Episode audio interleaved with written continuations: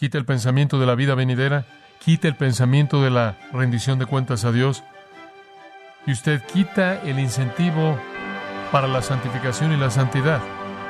La vida pierde su valor y la moralidad su motivo.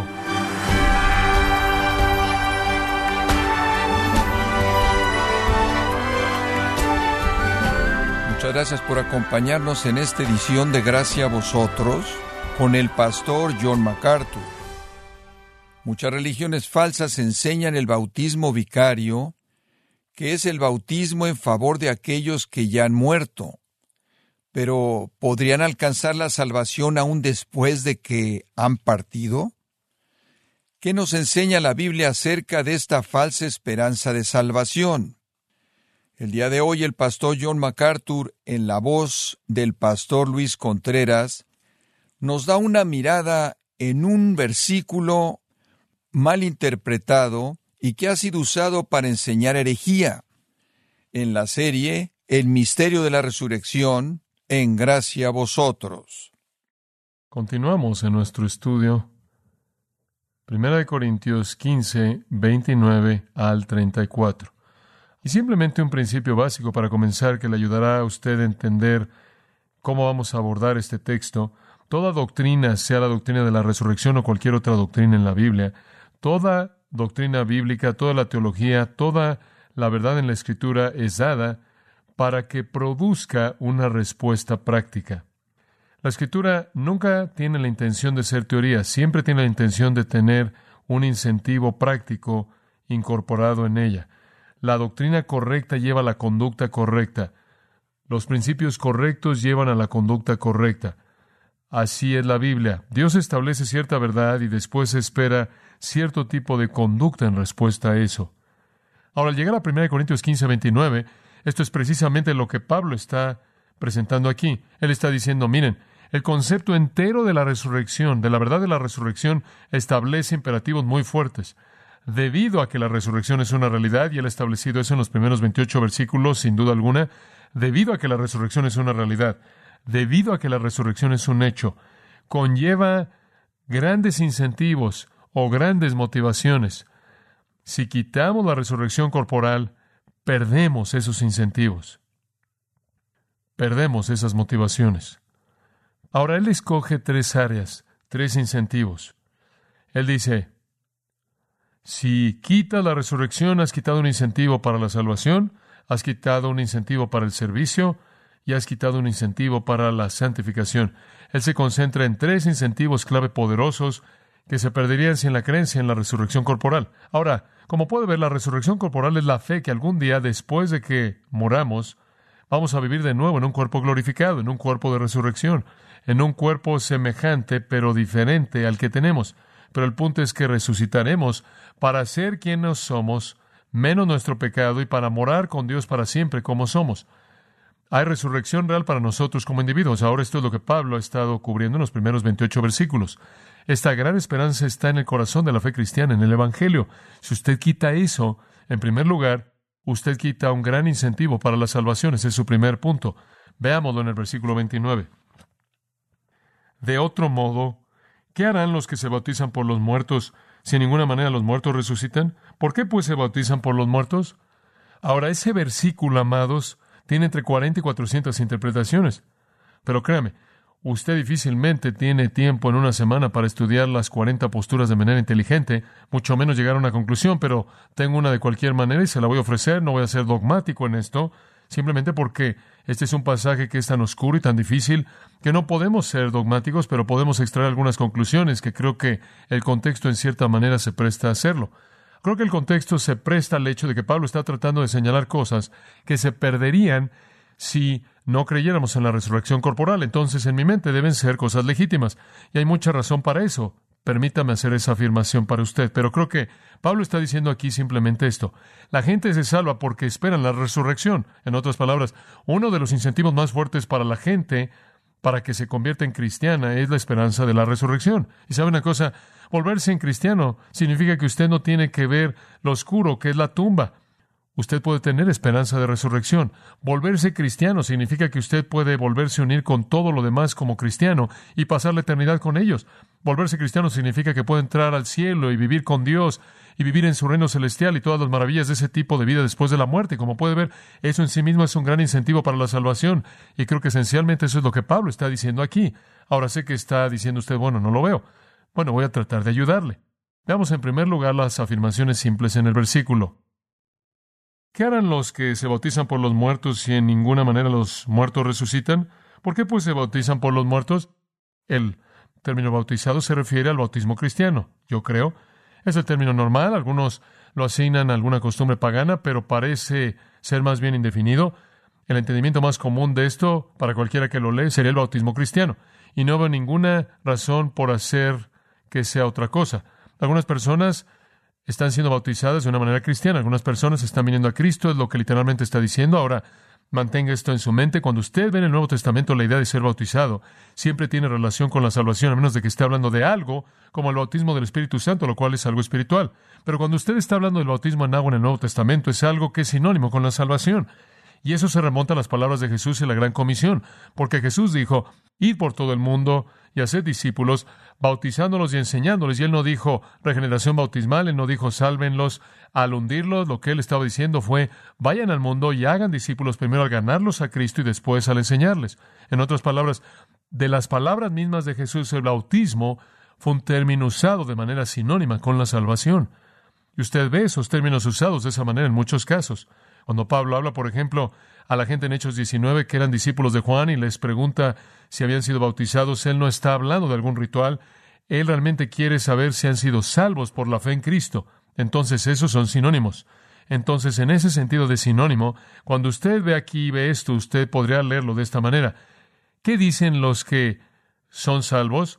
En otras palabras, es sinónimo con que ellos sean salvos. Algunas personas, se observe que el ellos probablemente sea algo en alguien que no es un cristiano.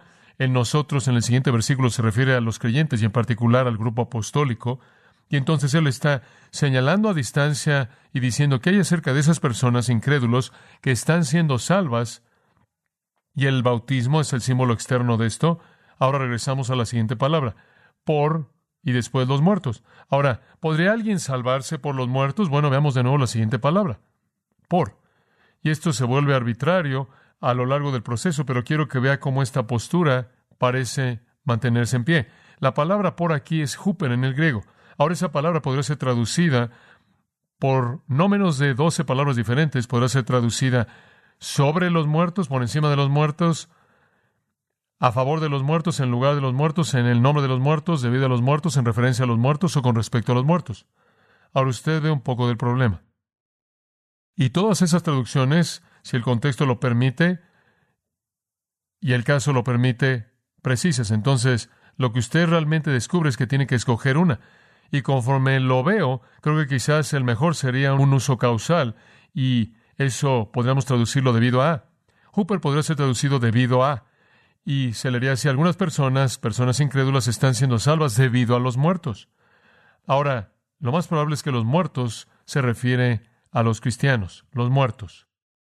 Ahora, ¿por qué harían eso si los muertos no resucitan? Ahora, permítame decírselo de manera simple. Hay algunas personas que vienen a Cristo y son salvas debido a alguna persona o personas muertas. ¿Qué quiero decir con eso? Simplemente esto. Hay dos cosas. Hay dos cosas, creo yo, en esta área en particular que atraen a la gente a Cristo. Una es esta. Un incrédulo ve a un cristiano y él observa a ese cristiano enfrentar la muerte. Y ese cristiano tiene esperanza y confianza.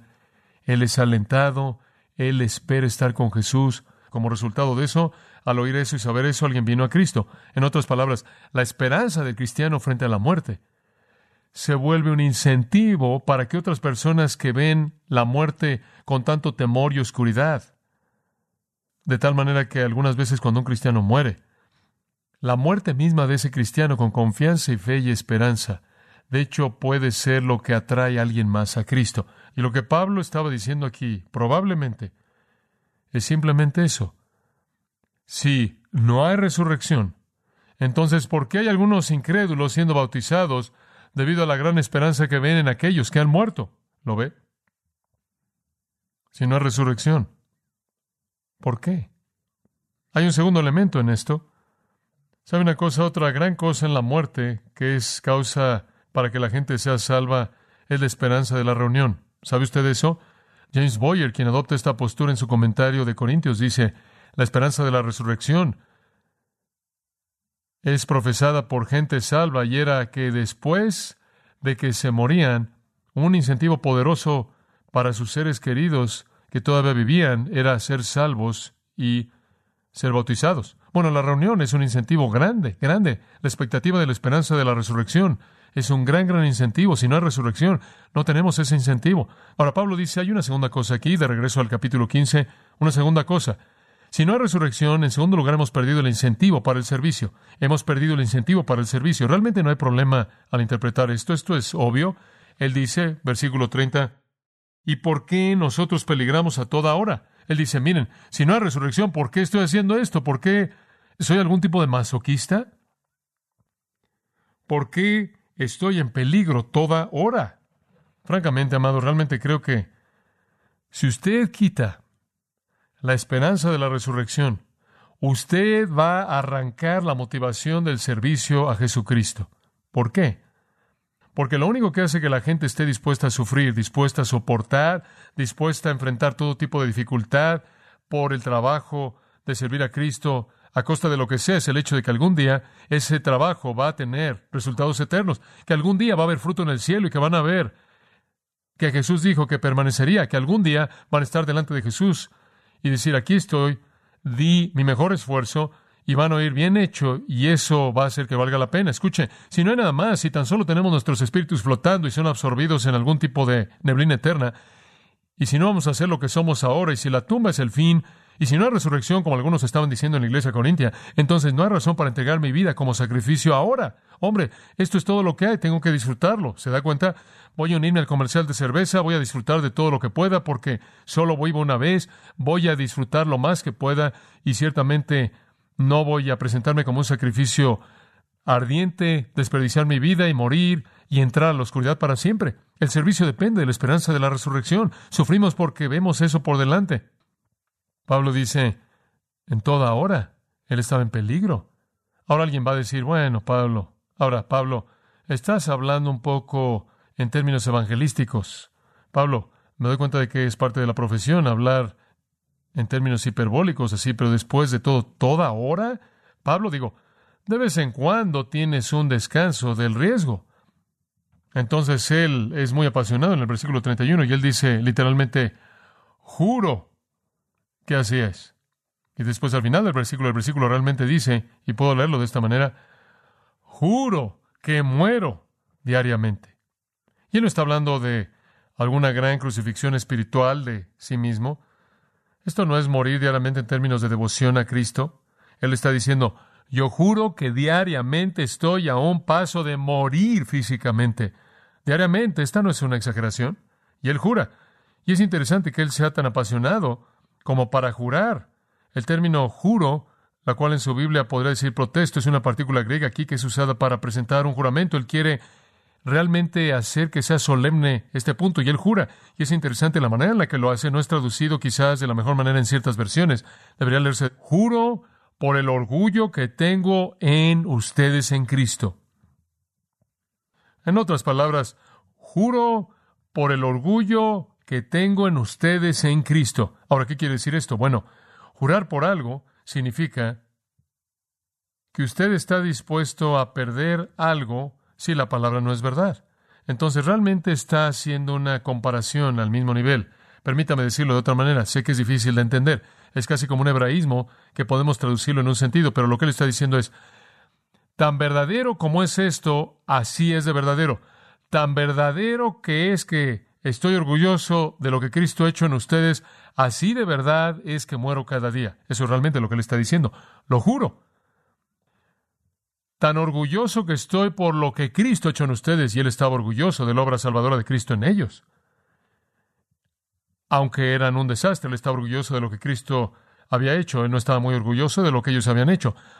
Tan orgulloso que estoy de lo que Cristo ha hecho, así verdaderamente les digo que muero diariamente, mi vida está en peligro diariamente, en cada hora estoy en peligro. Ahora, no vengan y me digan, bueno, Pablo, por cierto, no hay resurrección.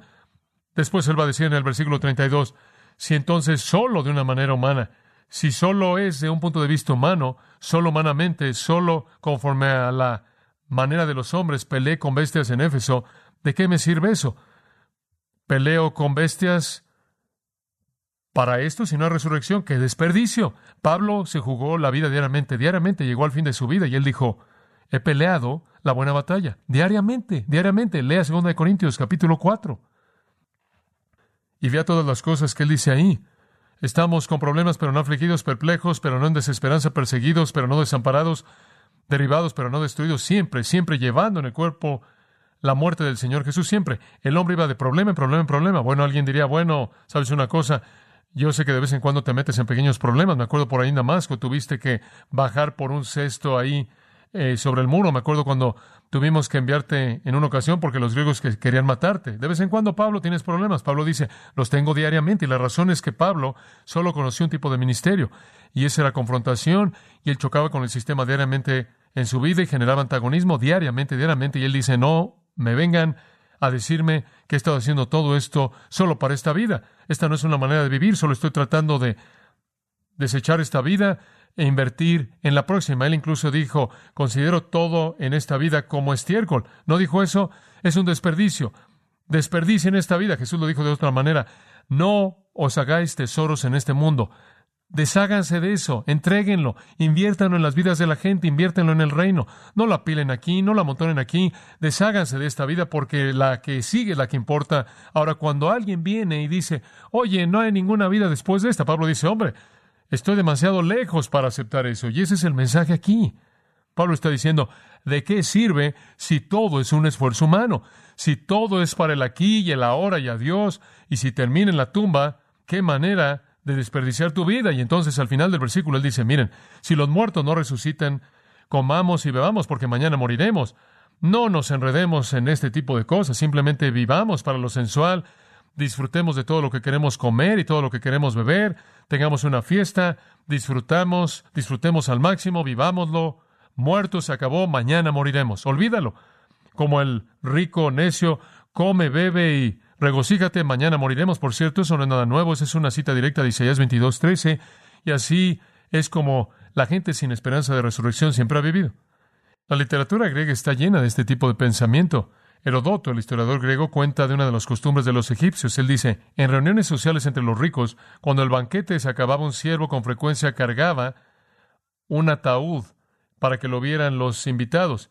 Y en el ataúd estaba una imagen de madera de un cadáver que estaba tallada y pintada para ilustrar a una persona muerta, para que se viera lo más parecido a una persona muerta. Y el siervo se lo mostraba a cada uno de los invitados y decía, observa aquí y bebe y disfruta, porque cuando mueras, así serás tú. Esa es una gran manera de terminar una fiesta. Le voy a decir una cosa, es una gran manera de iniciar una fiesta. Y realmente créame, usted va a disfrutar de la fiesta. Pero la vida cristiana, con sus desafíos y peligros, y la inversión de la vida, y desperdiciar esta vida es absolutamente inútil si no hay fruto eterno, ¿verdad?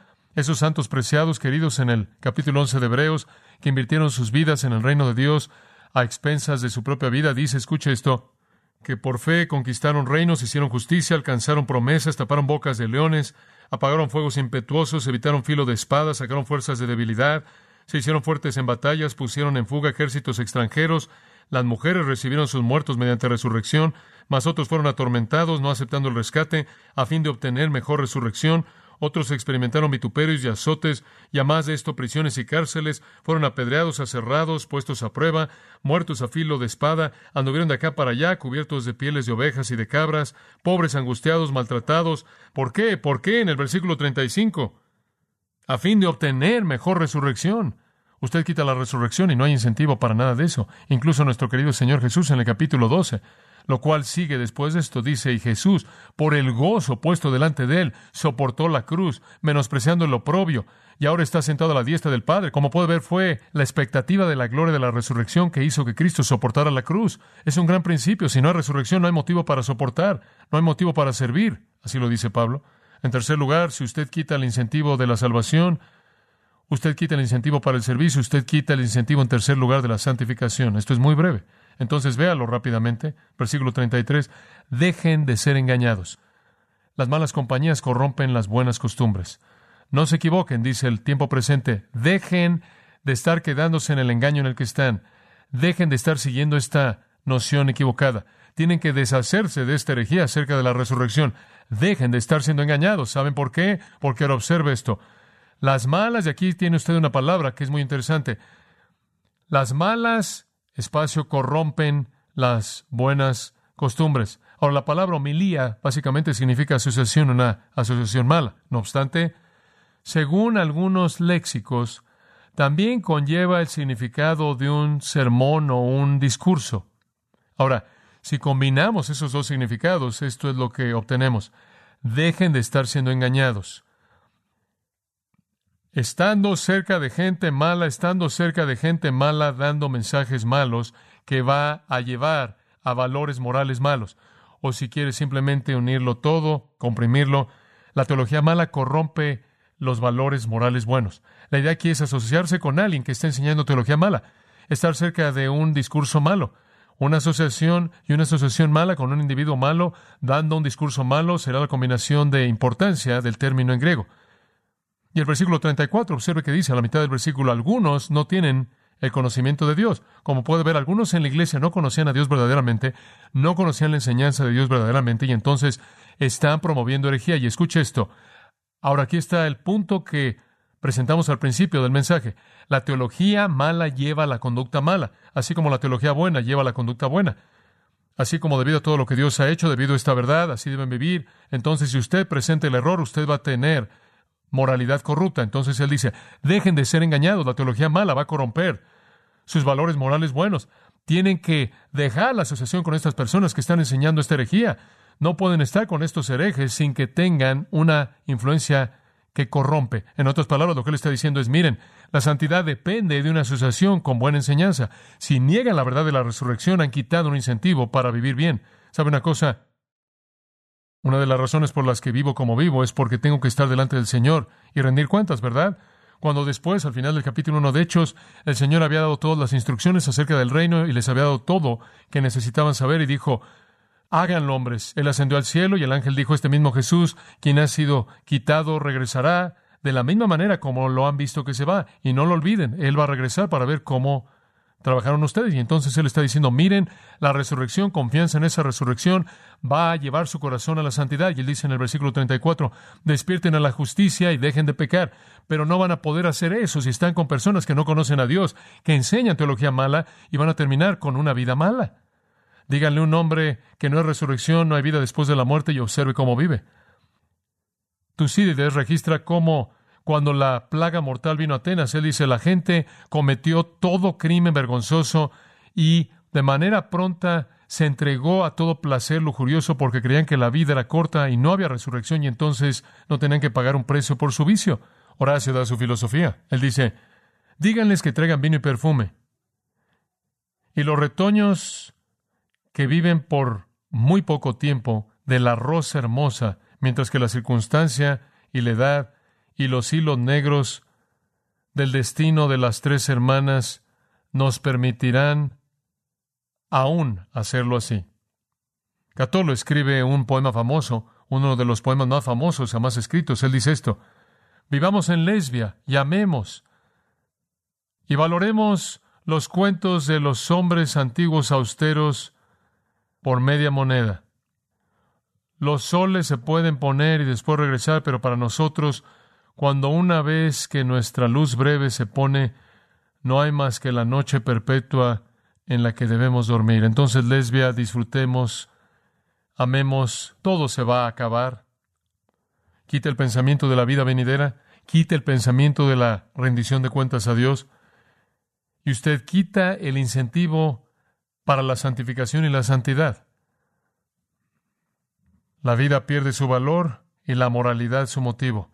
La teología mala, una teología sin resurrección, es una teología que no conoce a Dios y ese tipo de teología lleva una vida mala.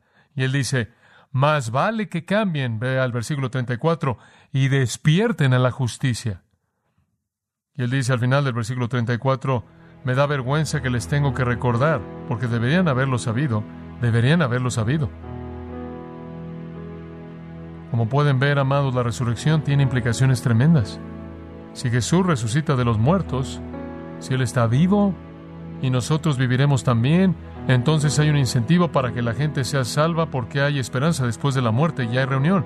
Hay un incentivo para que la gente sirva a Jesucristo, porque usted puede entregar esta vida y saber que usted va a recibirla multiplicada por un millón en la vida venidera. Hay un incentivo para la santificación porque la moralidad será honrada y recompensada en los días venideros y cualquier cosa menos que eso es una herejía vergonzosa y va a corromper la verdad.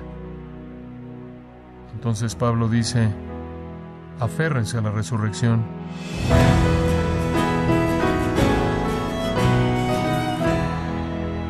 John MacArthur nos enseñó que la realidad de la futura resurrección que experimentaremos nos motiva a ofrecer la salvación a otros, nos alienta a servir a los demás, pero también nos lleva a buscar la santificación.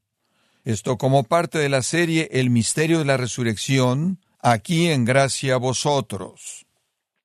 Estimado oyente, tenemos a su disposición el libro y la guía de líder titulado Fundamentos de la Fe, en donde John MacArthur nos ofrece tres lecciones para crecer en la gracia y conocimiento de Jesucristo. El libro y la guía de líder son una combinación ideal para estudios grupales de hogar o iglesia. Adquiéralo en la página gracia.org o en su librería cristiana más cercana. Y le recuerdo que puede descargar todos los sermones de esta serie El Misterio de la Resurrección, así como todos aquellos que he escuchado en días, semanas o meses anteriores, animándole a leer artículos relevantes en nuestra sección de blogs, ambos en gracia.org. Si tiene alguna pregunta o desea conocer más de nuestro ministerio, como son todos los libros del pastor John MacArthur en español, o los sermones en CD que también usted puede adquirir, escríbanos y por favor mencione la estación de radio por medio de la cual usted nos escucha en gracia a vosotros. Es importante conocer no solo el país y ciudad de donde usted nos escucha, sino también la radio. Para quienes contactan nuestro ministerio por primera vez, pueden solicitar una copia del mensaje de promoción sin costo alguno, un mensaje por oyente únicamente. Si usted vive en los Estados Unidos o Puerto Rico, escríbanos a Gracia Vosotros, P.O. Box 4000, Panorama City, California 91412 o puede escribirnos a través del siguiente correo electrónico radio arroba Esto ha sido todo y en nombre de John MacArthur y del personal de este organismo, queremos darle las gracias por su tiempo y sintonía, invitándole para que nos acompañe en la próxima edición y juntos desatar la verdad de Dios un versículo a la vez, aquí en Gracia a Vosotros.